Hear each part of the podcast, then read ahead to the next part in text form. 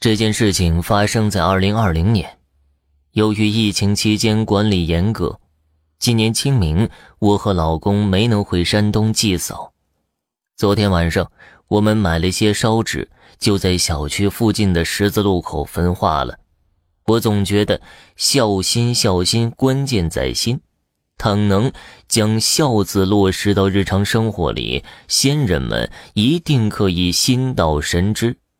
为了安婆婆的心，我转过天了一大早就给她致电，报告我们在北京也给公公烧纸了。谁知婆婆听闻我们是去十字路口烧的纸，顿时大惊失色，以六十分贝立体声的超高音量给我讲述了一个她同村老人的真实经历。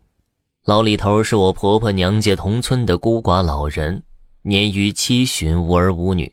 七年前。老婆得胃癌去世后，他便孤苦伶仃，独自过活了。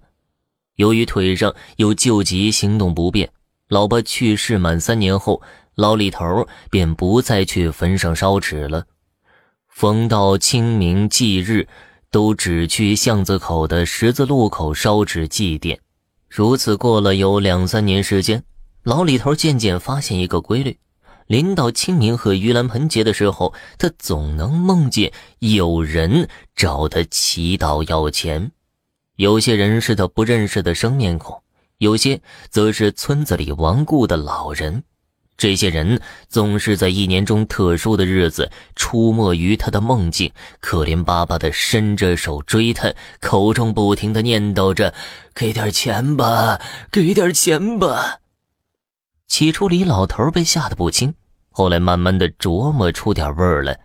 那些追着他要钱的，八成都是些无人祭扫的孤魂野鬼，趁他在路口给亡妻烧纸时抢几个钱花，也是可怜。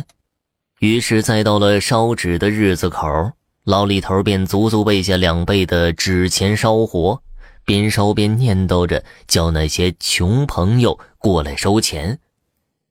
如此烧过几回以后，托梦给他祈祷的亡魂便没有那么多了，就只一些零零散散的陌生野鬼。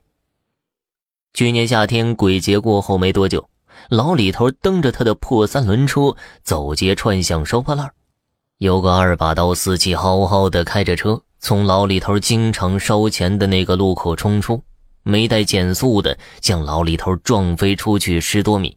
现场目击的人们都觉得这老头指定完犊子了。可就在大家伙众目睽睽之下，十几米开外的老李头竟慢慢悠悠站了起来，拍打拍打身上的泥土，一拐一拐的直奔他的破三轮而去。下蒙圈的肇事司机小跑着过去问老李头：“大爷大爷，您别吓唬我行吗？您老没事吧？”老李头扶起倒在路旁的破三轮车。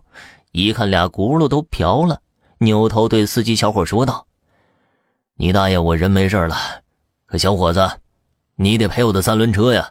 最后是小伙子心甘情愿，近乎欢天喜地的赔了老李头五百块钱了事。